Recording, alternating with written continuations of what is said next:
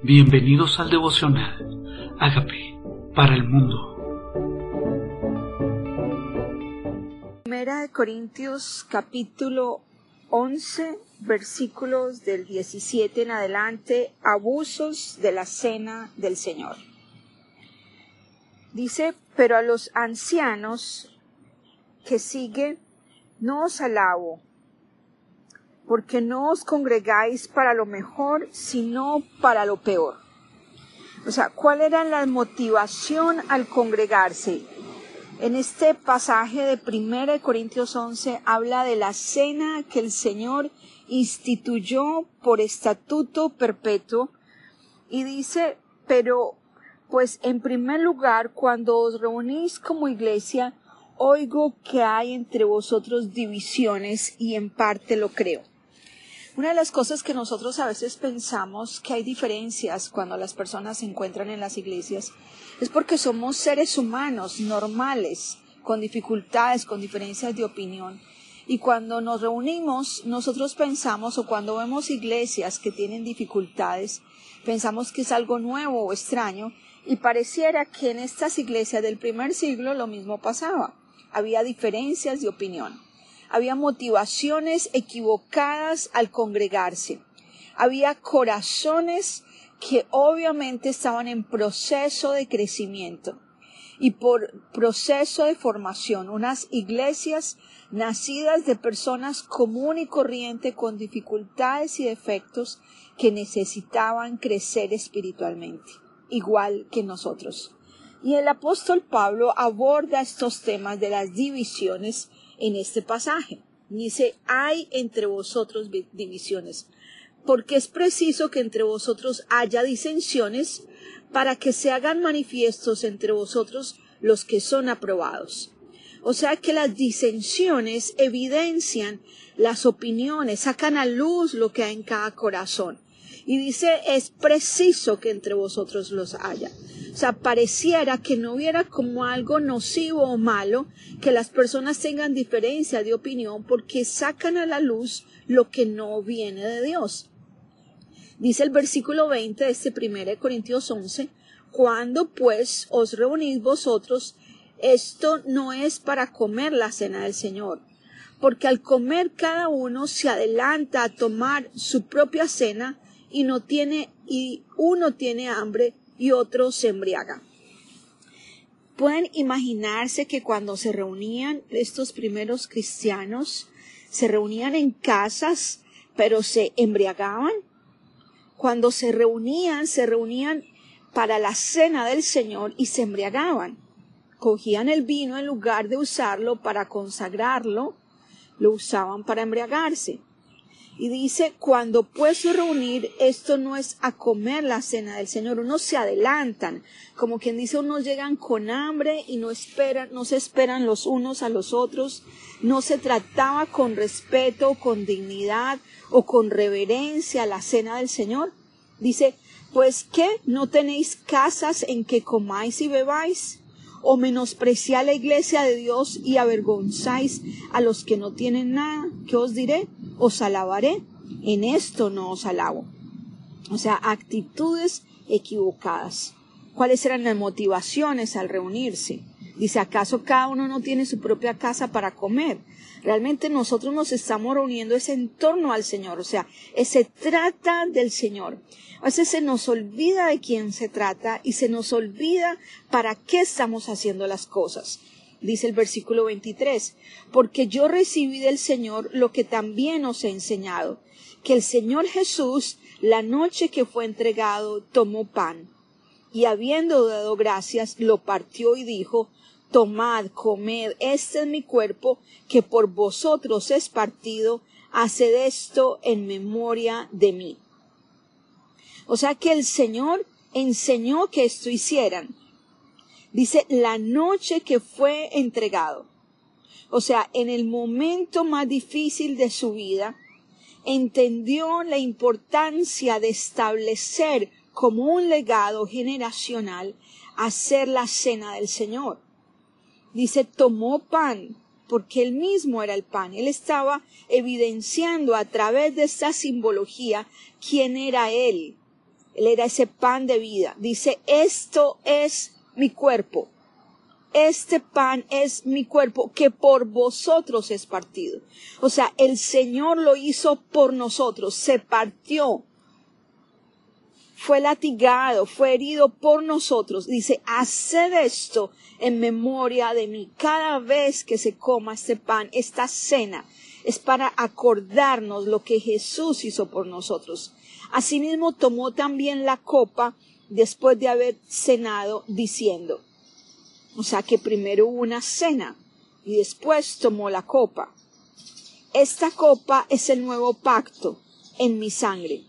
Haced estas, haced todas las veces que la bebieres en memoria de mí.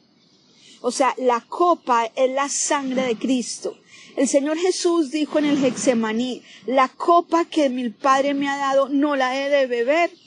También dijo, pasa de mí esta copa. O sea, la copa también simboliza la obediencia lo que Dios me manda hacer.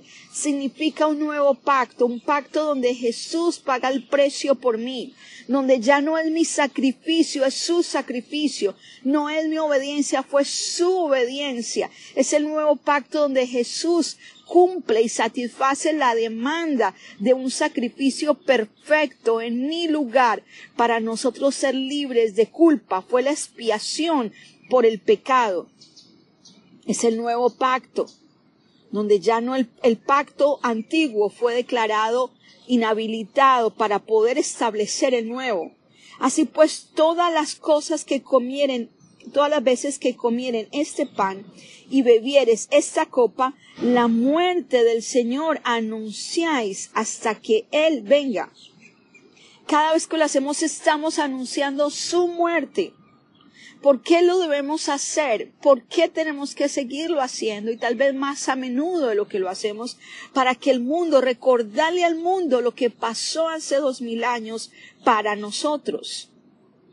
No es simplemente coger una hostia remojada es hacer la cena del Señor entendiendo y discerniendo el cuerpo y la sangre de Cristo, o sea, con revelación. Este cuerpo fue entregado por mí, por eso me declaro sano. Este cuerpo fue partido por mí, por eso me declaro libre de aflicción en mi carne. Esta sangre fue derramada para mí, entonces tengo perdón y establece Dios para mí un nuevo pacto, un pacto perpetuo de, de un perdón que Dios derramó para mí, un, sacrificio que ya fue acepto para mí. Entonces anunciamos al mundo entero hasta que Él venga. ¿Hasta cuándo? Hasta que Él venga. O sea que cada vez que lo hacemos, y aquí no dice y tiene que ser en la iglesia, o no dice y tiene que ser con un sacerdote o con un pastor, en las casas como lo hacen en el Shabbat los judíos, que toman su vino y su pan cada, cada viernes en la tarde con su familia. Ellos lo hacían recordando la Pascua. Nosotros lo, lo hacemos recordando nuestra Pascua que es Jesús, que la sangre ya fue derramada, que el cordero ya fue inmolado y que nosotros somos libres y pasamos de la esclavitud a la libertad por ese regalo. Ahora me habla tomando la cena indignamente. Dice este versículo 27, de manera que cualquiera que comiere este pan o bebiere la copa del Señor indignamente será culpado del cuerpo y de la sangre del Señor. ¿A qué se refiere indignamente? ¿A qué se refiere indignamente? Porque si lo hago indignamente, dice, seré culpado del cuerpo y la sangre del Señor.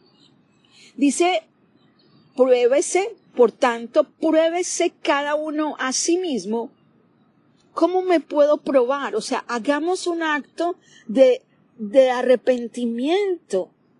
Hagamos una confesión delante de esa sangre, diciendo, Señor, es, yo me arrepiento de mi pecado. Pruébese a sí mismo, diga, Señor, lávame con esta sangre creo en tu sacrificio por mí.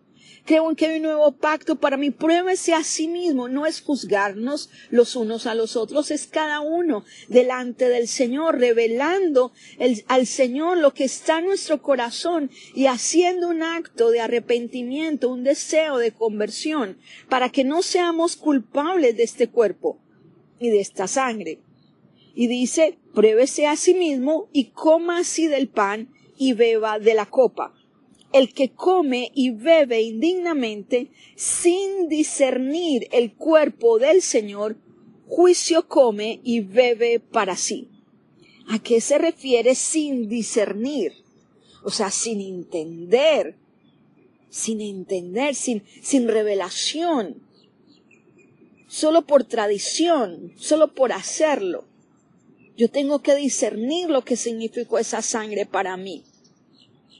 Fue un nuevo pacto para mí, fue un nuevo comienzo para mí, fue redención para mí, fue justificación, fue perdón. Y ese cuerpo fue entregado para mi sanidad, fue partido por mí. Fue el precio que se pagó por mi castigo, el que yo me merecía. Dice en este 30, por lo cual hay muchos enfermos y debilitados entre vosotros y muchos duermen. O sea, muchos murieron. ¿A causa de qué? De que no han discernido lo que pasó en la cruz. Viven como si esto no hubiera pasado. Comen el pan, beben la sangre, como sin entender lo que implicó. Como que no apropiándose, como no entendiendo, como no declarando, esto fue para mí y siguen enfermos y siguen debilitados como si este sacrificio no hubiera sido ya hecho y siguen cargando culpas como si este sacrificio no fuera ya hecho y siguen tratando de hacer su propia justicia como si no se hubiera hecho justicia. Y siguen confesándose enfermos y declarando enfermedad y viviendo herencias de maldición y el Señor dice ya fue hecho el sacrificio para ti disciérnelo no hay más enfermedad en mi cuerpo. Aquí dice, por eso hay muchos enfermos, no han entendido.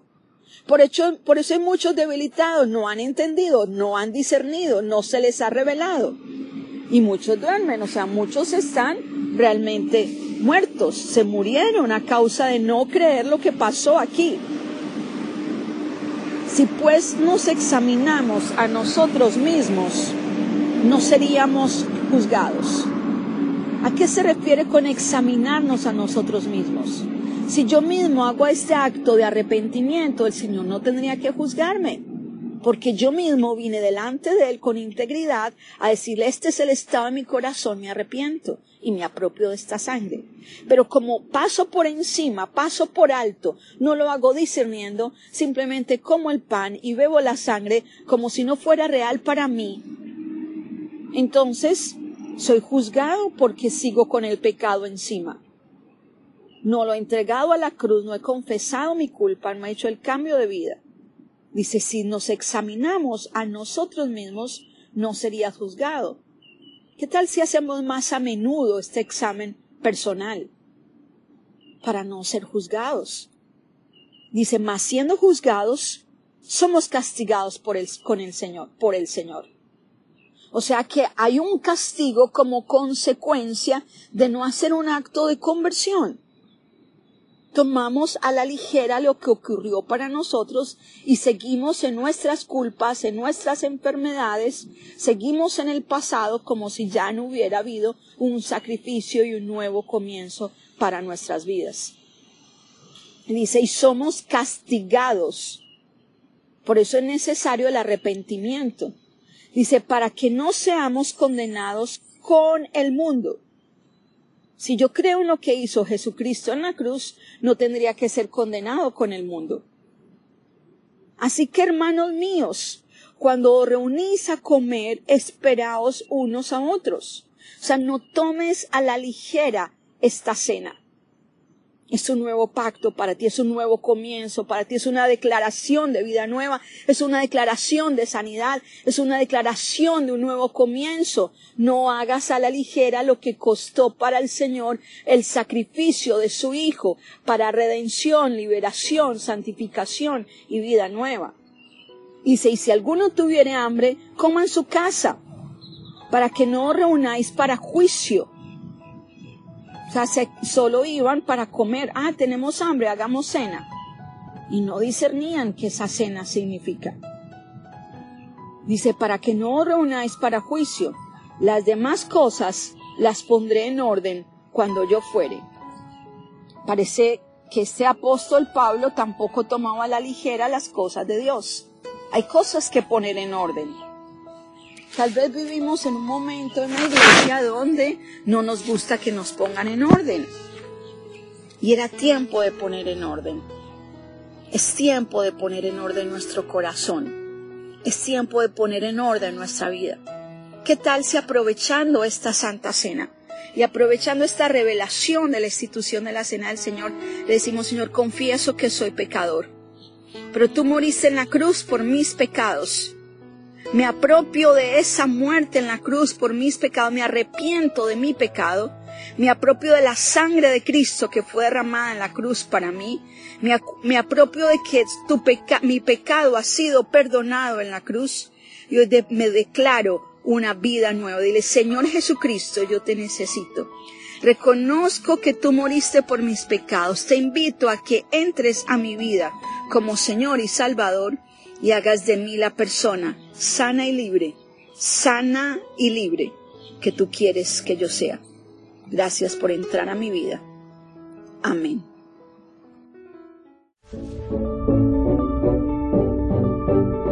Amigos, queremos que usted sea parte de esta obra que estamos haciendo a través de Agape para el Mundo y que este mensaje de Jesús llegue hasta la última de la tierra.